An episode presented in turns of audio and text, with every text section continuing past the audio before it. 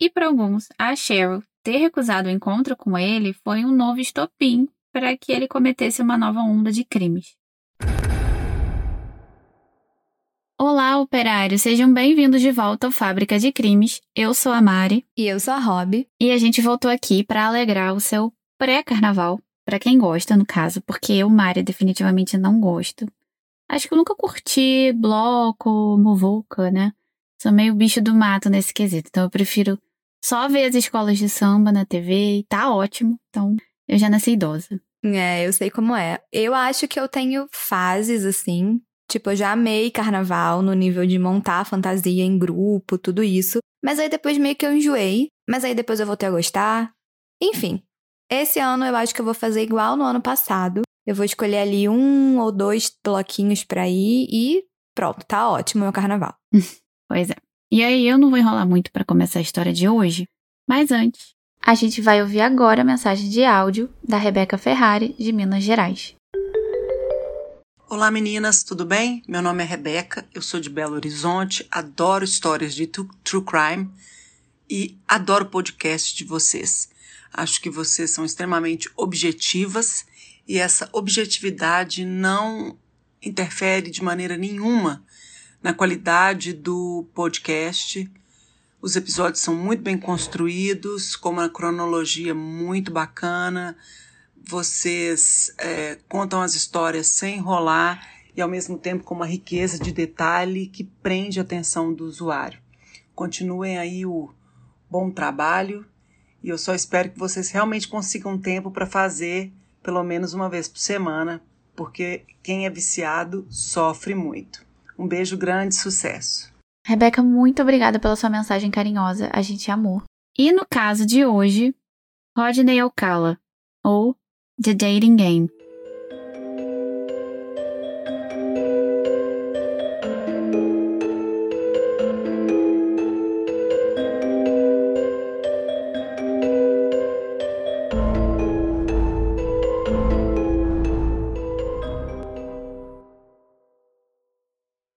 História de hoje começa na cidade americana de San Antônio, no Texas, na década de 40, mais especificamente 43. Um ano marcado por diversos acontecimentos importantes no mundo, como, por exemplo, em Washington foi inaugurado o famoso Pentágono, que é a sede do Departamento de Defesa dos Estados Unidos. E aí, uma curiosidade, né, que eu fui pesquisar outros acontecimentos importantes nesse ano de 43, e eu vou contar para vocês só para contextualizar o caso de hoje. 1943 representou aí também uma mudança na Segunda Guerra Mundial, que já entrava no seu quarto ano. Uma série de eventos apontou para uma nova força dos aliados, um grupo ali representado pela Inglaterra, França, Estados Unidos e União Soviética. E nesse ano, por exemplo, a Batalha de Stalingrado, uma das mais importantes para essa virada no cenário da guerra, chegou ao fim com a vitória dos aliados. O ano de 43 também foi muito importante para a música, com o nascimento de alguns dos nomes mais importantes da história da música, né? Foi nesse ano, por exemplo, que nasceu o George Harrison, que virou depois o guitarrista dos The Beatles. E no mundo do cinema e da televisão nasceram aí o Ben Kingsley, que vocês devem conhecer pelos filmes da lista de Schindler, Ilha do Medo e Gandhi, e a brasileira Marília Pera, né? Nesse ano também nasceu Sharon Tate, uma atriz que foi considerada uma promessa de Hollywood, e anos depois ela seria vítima de um assassinato brutal cometido pelos membros da família Manson. Sim, operários, e se vocês não estão lembrados, essa é a seita liderada pelo Charles Manson. E esse caso ganhou bastante repercussão internacional, gerou uma revolta no mundo todo. Mas não é o caso de hoje, né? Então, na verdade, nesse mesmo ano, marcado aí pelo nascimento de tantas pessoas que viriam se tornar celebridades mundiais, Nasceu em San Antônio, no Texas, o Rodrigo Jaques Alcala Bucor, o terceiro filho de Raul Alcala Bucor e Ana Maria Gutierrez. E ele era uma família comum, com raízes mexicanas. E ao todo o casal teve quatro filhos: o Raul, a Cristine, o Rodrigo e a Marie.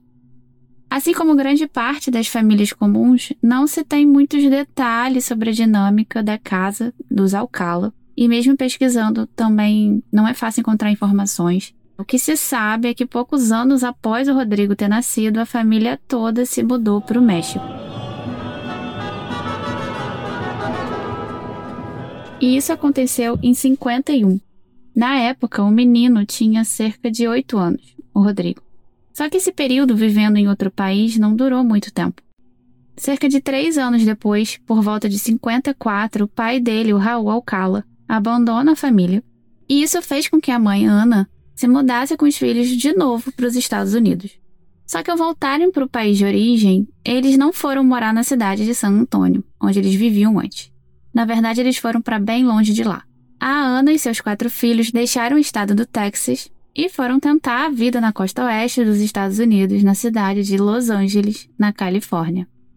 E hoje em dia, muitas pessoas enxergam Los Angeles com um ar de glamour, né? Um lugar cheio de vida e oportunidades, principalmente no ramo artístico, e não à toa. É na região de Los Angeles que fica Hollywood, onde estão reunidos alguns dos maiores estúdios de cinema que produziram inúmeros sucessos de bilheteria. Ah, e aqui vale falar que, além da cidade de Los Angeles, também tem o Condado de Los Angeles, que nada mais é do que uma divisão administrativa do estado, e nele contém várias outras cidades da região. Então, embora muita gente ache que Beverly Hills, Santa Mônica, Malibu, é, sejam bairros de Los Angeles, na verdade são cidades que fazem parte ali do condado de Los Angeles. Exatamente. Só que na década de 50, quando o Rodrigo foi morar na cidade de Los Angeles, a atmosfera glamourosa dos dias atuais não era tão evidente. Os Estados Unidos haviam acabado de sair da Segunda Guerra, como eu falei, e a cidade passou por um crescimento acelerado, com muitas famílias indo morar ali. Como consequência dessa expansão rápida, alguns problemas sociais e urbanos começaram a aparecer, né, ao longo do tempo, por exemplo, como a criminalidade e a pobreza. Alguns relatos apontam que os anos 50 também é, marcaram uma intensa atividade de grupos mafiosos nessa região. E foi nesse contexto que a família do Rodrigo passou a morar no subúrbio de Los Angeles. E eu acho que o abandono do Raul deve ter sido muito marcante e doloroso para ele, até porque o Rodrigo já tinha idade suficiente para compreender o que estava acontecendo. E assim, a ausência de uma figura central, tipo um pai, uma mãe para um filho, pode ser bastante prejudicial. E para muitos esse afastamento pode gerar marcas profundas. Não se sabe ao certo se foi isso que aconteceu com Rodrigo, que também era chamado de Rodney, mas ainda na juventude ele começou a apresentar alguns comportamentos um pouco preocupantes. Aos 17 anos, ele entrou para o exército, onde trabalhou como escriturário por cerca de 4 anos. Só que em 64 ele teria tido um colapso nervoso, e o que levou ele a ser diagnosticado por um psiquiatra militar com transtorno de personalidade antissocial e o Rodney acabou sendo dispensado do exército. Para alguns, esses sinais apresentados por ele podiam ter relação com o abandono do pai. Em entrevista para a revista Pick Me Up, a psicóloga Nicola Davis disse o seguinte: Muitas pessoas que foram abandonadas quando crianças passam a ter problemas de abandono na idade adulta, tornando muito difícil para elas confiar nas pessoas ou formar relacionamentos. Na verdade, Rodney tinha transtorno de personalidade antissocial, sugerindo que a sua experiência de abandono tinha impactado gravemente a sua saúde emocional e bem-estar. E liberado do exército, Rodney foi estudar cinema. Ele iniciou seus estudos na Universidade Pública da Califórnia, mas posteriormente se transferiu para a Escola de Belas Artes da Universidade da Califórnia, a UCLA. Reconhecido por algumas pessoas como um estudante com uma inteligência notável, o Rodney se formou em 68. E durante os quatro anos de estudos nessa graduação, não encontrei relatos ou sinais que indicaram, tipo, uma piora do seu quadro psicológico. Só que no mesmo ano em que ele se forma, ele faz a sua primeira vítima. E era mais um dia comum em Los Angeles, quando um motorista que dirigia pelas ruas da cidade observou uma cena no mínimo chocante. Ele viu que um homem estava tentando atrair uma garota para dentro do seu carro. E a menina aparentava ter ali entre 8 e 10 anos de idade e estava indo para a escola porque ela tinha uma mochila nas costas. E achando tudo aquilo muito estranho, o motorista seguiu esse veículo até o apartamento do Rodrigo Alcala e ligou para a polícia, informando sobre o que tinha acabado de presenciar. Os agentes foram até o local que o homem indicou, mas já era tarde demais. Os policiais bateram na porta do apartamento do Rodney e disseram que queriam falar com ele. E depois de verificar a presença dos policiais em frente à porta, ele respondeu que estava tomando banho e queria se vestir para atender esses agentes. E um desses policiais que participou da ação foi o oficial Chris Camacho. Em entrevista para a CBS News, ele conta que após pedirem para abrir a porta, um homem apareceu. E o oficial Chris Camacho descreveu um pouco da sensação ao presenciar aquele suspeito. Eu sempre vou me lembrar daquele rosto na porta. Um rosto muito maligno. Mas como o Rodney estava enrolando para abrir, os policiais decidiram arrombar a porta. E quando eles conseguiram entrar no apartamento, a cena era perturbadora. A vítima se chamava Tali Shapiro e ela tinha só oito anos de idade. Os policiais encontraram a menina muito ferida e a primeira impressão que eles tiveram era que ela estava entre a vida e a morte. E aqui já fica o alerta de conteúdo sensível a seguir. O Rodney teria estuprado e tentado estrangular ela com uma barra de metal. E justamente por conta do estado super delicado e preocupante da Tali, os oficiais deram prioridade para garantir que ela chegasse com vida ao hospital para receber ali os cuidados médicos. E felizmente uma ambulância estava por perto então esse atendimento aconteceu relativamente rápido. Só que o Alcala foi ainda mais rápido. Com todas as atenções voltadas para o salvamento da menina, ele conseguiu fugir pelos fundos do apartamento. E ao revistarem esse imóvel, os agentes encontraram diversos equipamentos fotográficos, além de uma quantidade enorme de fotografia de garotas e garotos jovens. Alguns desses modelos em posições comprometedoras como relatou o promotor Matt Murphy em entrevista para a ABC News. They searched that house, and there are references in reports of hundreds and hundreds of photographs of young women and boys in various stages of dress, in various stages of vulnerability that were in Rodney Alcala's possession. Revistaram aquela casa e há referências em relatórios de centenas e centenas de fotografias de jovens mulheres e meninos em vários estádios de vestimenta, em vários estágios de vulnerabilidade e que estavam em posse de Rodney Alcala. Além das inúmeras fotos encontradas no imóvel, durante as buscas, os policiais também identificaram uma carteira de identidade. Além do nome dele, os policiais também conseguiram constatar que ele era estudante da Universidade da Califórnia. Mas, embora tenham tido acesso a informações importantes e que, dependendo do contexto, seriam suficientes para uma conclusão rápida do caso, prender ele não foi tão fácil assim. Com as informações que os policiais conseguiram no apartamento do Alcala, eles passaram a ter um caminho bastante claro para a investigação. Afinal, com o nome completo do suspeito e a faculdade onde ele teria estudado, os contatos e locais a serem visitados se tornavam um pouco mais óbvios. E eles chegaram a visitar o campus da universidade para tentar descobrir novas pistas e saber mais sobre esse homem que tinha cometido um crime tão horrível quanto aquele. Mas o que eles não sabiam é que, naquela altura das investigações, o Rodney Alcala já estava a centenas de quilômetros da Califórnia.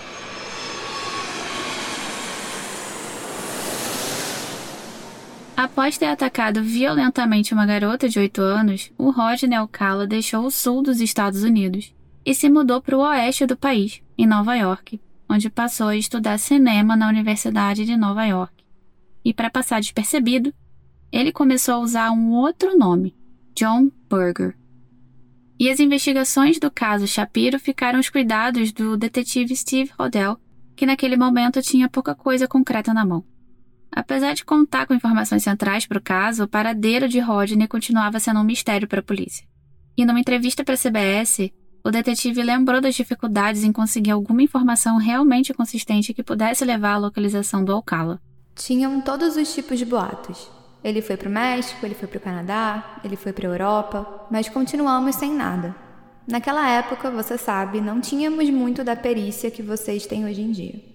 Enquanto isso, a vida do Rodney Alcala, ou melhor, John Burger, seguia em Nova York.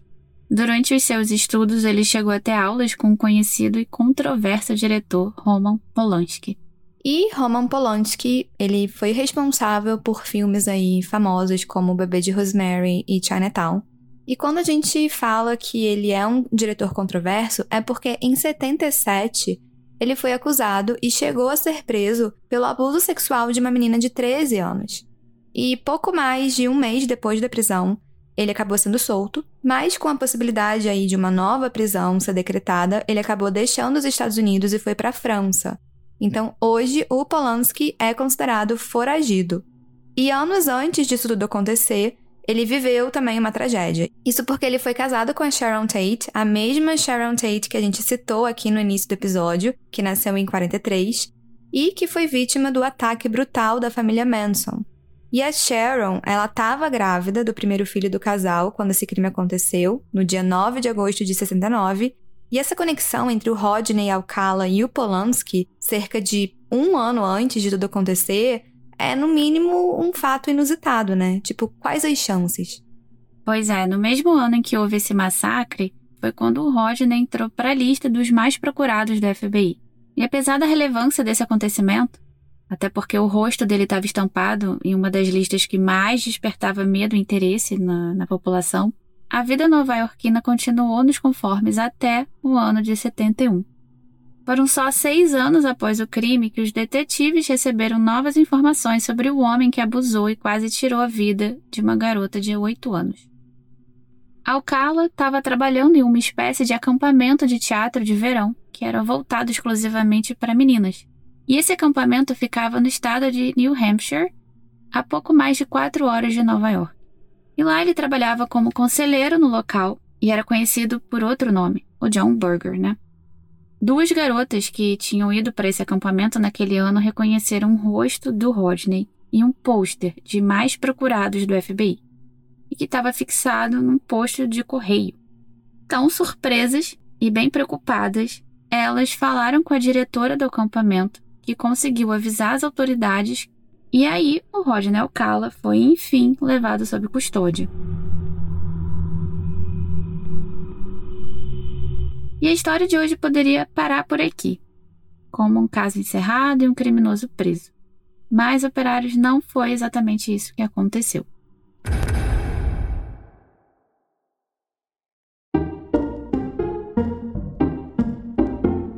Olá, operário!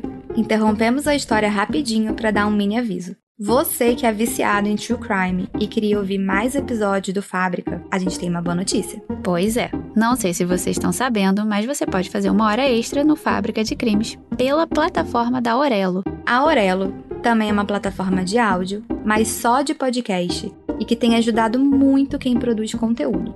E lá os operários podem apoiar o Fábrica de Crimes, tipo financeiramente, para ajudar no crescimento do podcast e aí, em troca, vocês ganham acesso a episódios exclusivos todo mês. Além do que, os nomes dos operários apoiadores entram na área dedicada a eles no nosso site www.fabricadecrimes.com.br. Então, para apoiar o Fábrica, basta acessar pelo seu computador o site orelo.cc barra Fábrica de Crimes. Lá você clica em apoiar e desbloqueia episódios exclusivos. Isso aí!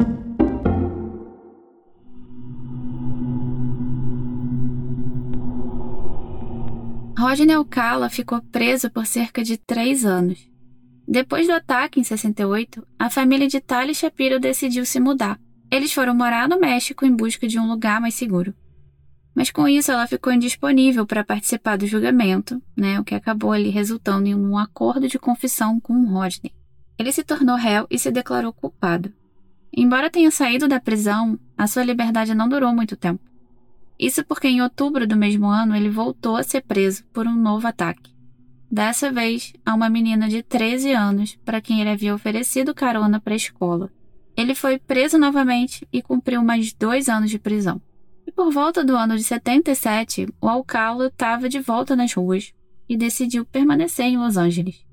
Em pouco tempo, ele retomou a sua vida, como conta o promotor Matt Murphy para o canal CBS. Ele conseguiu empregos, foi contratado pelo Los Angeles Times como tipógrafo. Ele tirava fotos em casamentos. E a câmera fotográfica era um objeto que por muito tempo acompanhou o Rodney. E quando ele foi liberado da prisão, a fotografia continuou presente na vida dele. Além das fotos de casamento, ele tirou diversas fotografias de homens e mulheres jovens. Ele dizia que era fotógrafo de moda. E assim como as primeiras imagens encontradas no apartamento dele, sobre o caso Tali Shapiro, algumas das fotos continham modelos em posições comprometedoras ou até sem roupa. O Rodney se apresentava enquanto fotógrafo, frequentemente. Foi dessa forma, inclusive, que ele se identificou quando ele participou de um programa de televisão em 78. Só que Operários não se tratava de um programa qualquer, era um programa de namoro. Tipo aqueles que passam sábado à tarde, domingo. Exatamente. O programa se chamava The Dating Game, ou O Jogo do Encontro, e era bastante popular na época.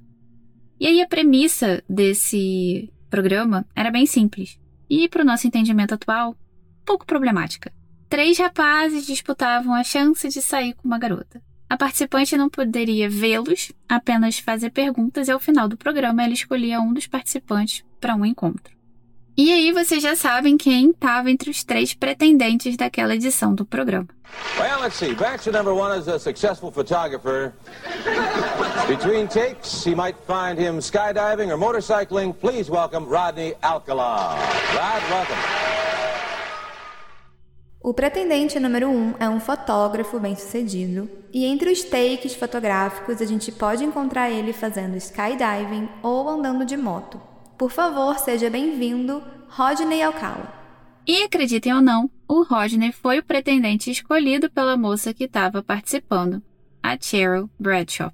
E os outros participantes do programa chegaram a relatar que ele era um cara bem estranho. Inclusive, quando ele se consagrou vencedor do programa, ele teria então o direito a um encontro com a Cheryl, que é a moça que estava participando, que escolheu.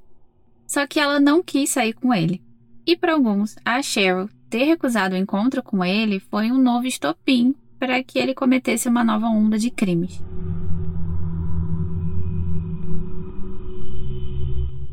Em junho de 79, mais ou menos um ano depois da participação dele no dating game, uma família de Huntington Beach, a cerca de 60 quilômetros de Los Angeles, viveria em um episódio extremamente doloroso.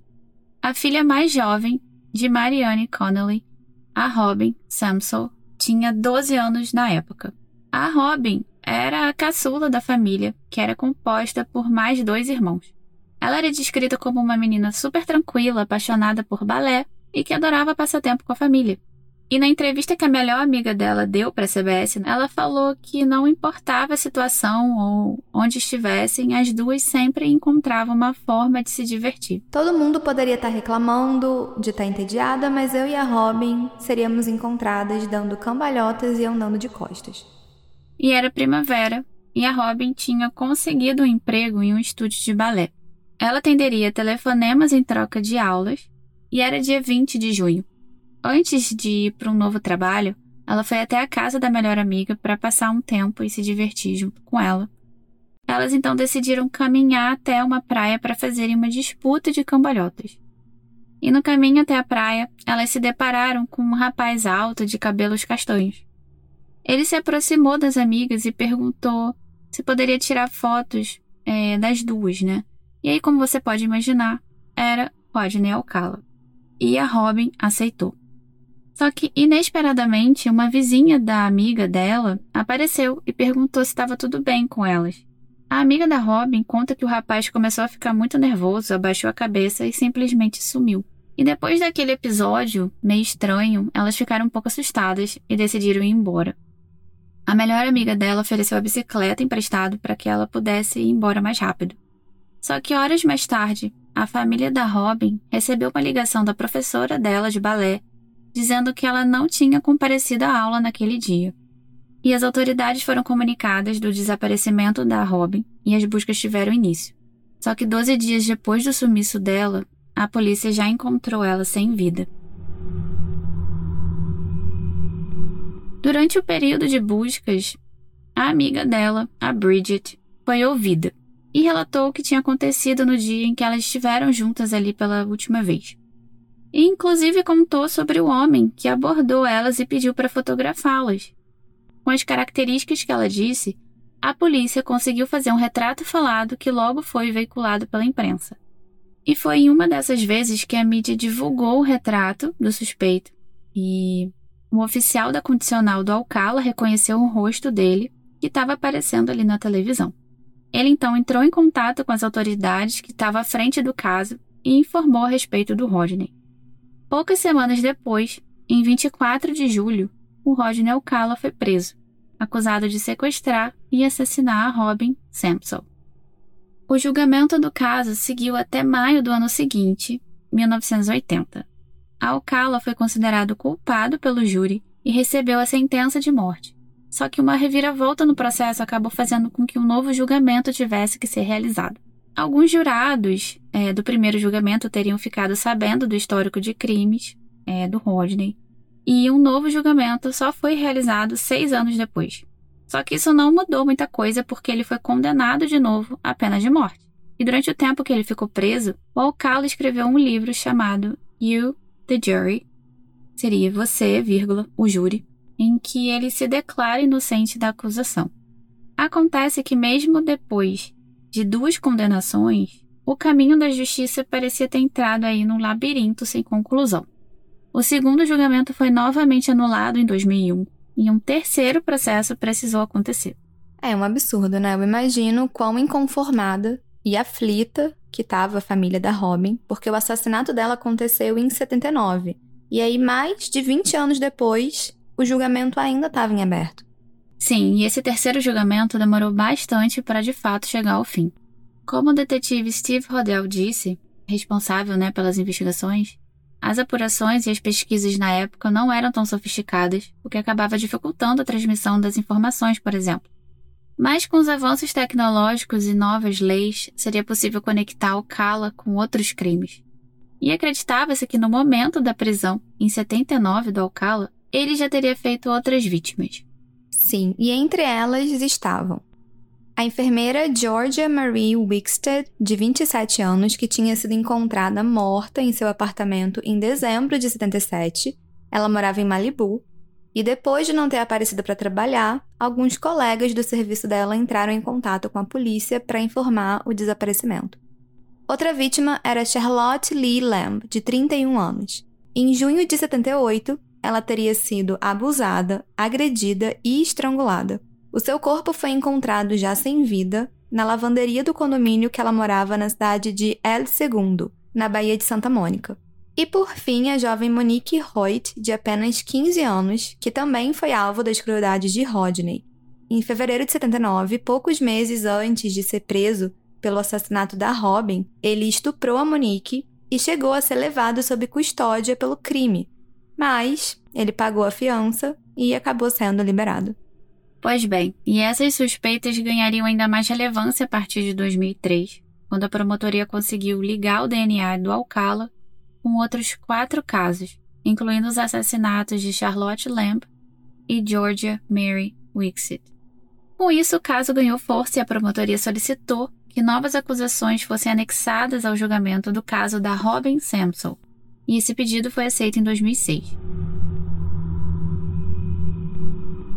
O terceiro e último julgamento do Rodney Alcala foi realizado em 2010, ou seja, 31 anos após o assassinato da Robin.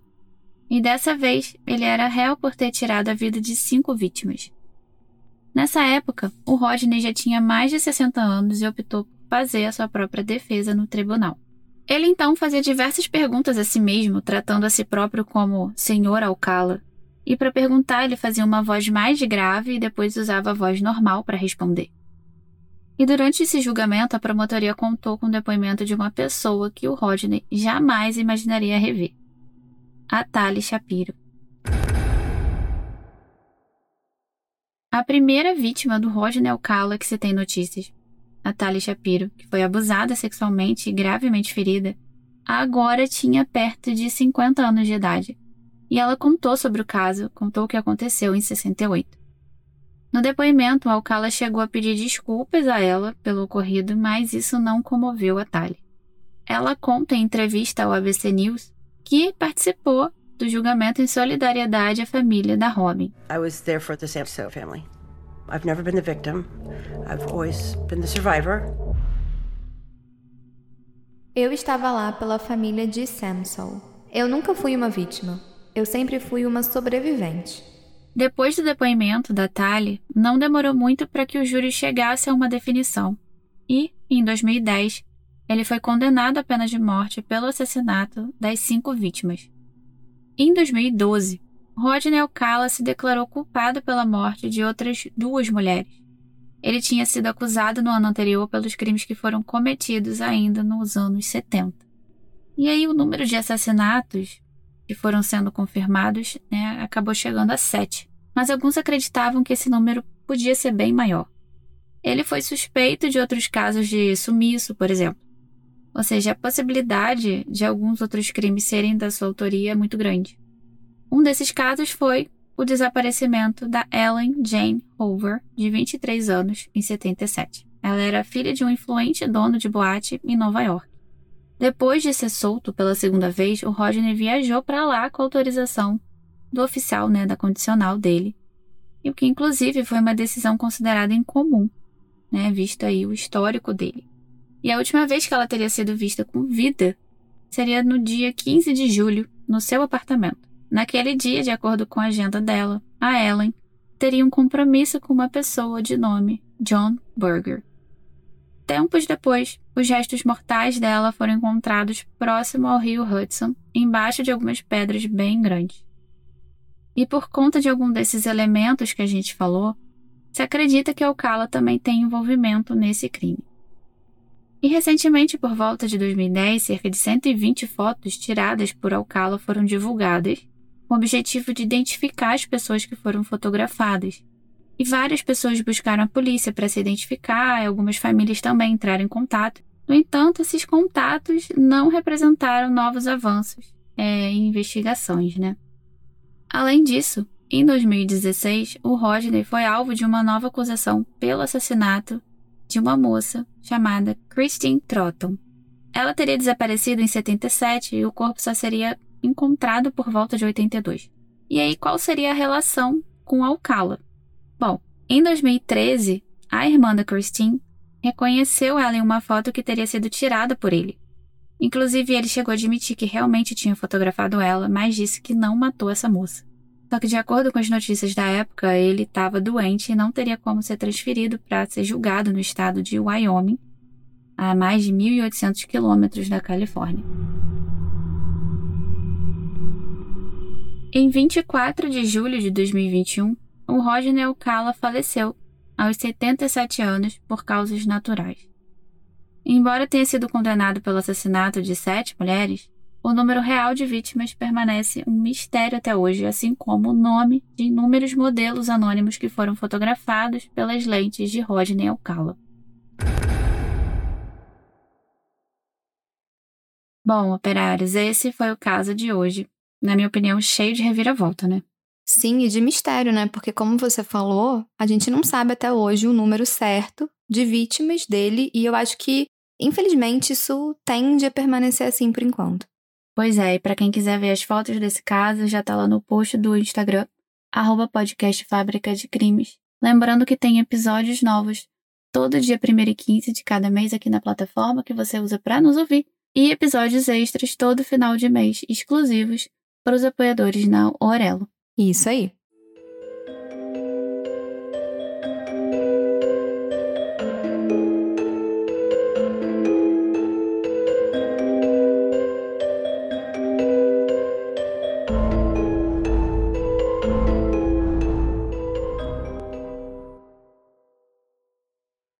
A história de hoje começa na cidade americana de Santo Antônio.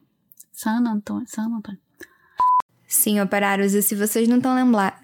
Exatamente. Só que na década de 50, quando o Rodrigo foi morar na cidade. Quando. Oi. É você, porque você não viu que eu mudei aqui? Não, você tá em outro roteiro. Você tem certeza? Aham, uhum, eu abri ele. Ué.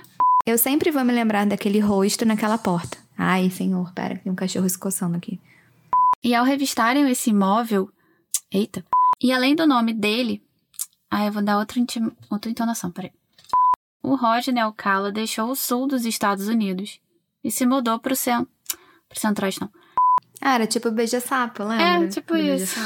Mas eu nunca vi esse programa. Eu sei Nossa, que existe. eu amava esse programa. É, pois Nossa, é. eu sempre amei Nossa, esse tipo de eu programa. achava o Amo. Odiava. Eu falava, gente, quem se presta aí desse programa? Eu não gostava. O pretendente. Aí você lê como se fosse assim, ó. Tipo, o apresentador, entendeu? Tá. Ela atenderia telefonemas em troca de aulas. Que isso? Eu acabei de receber um pix. Opa. Este podcast foi editado por Vitor Assis.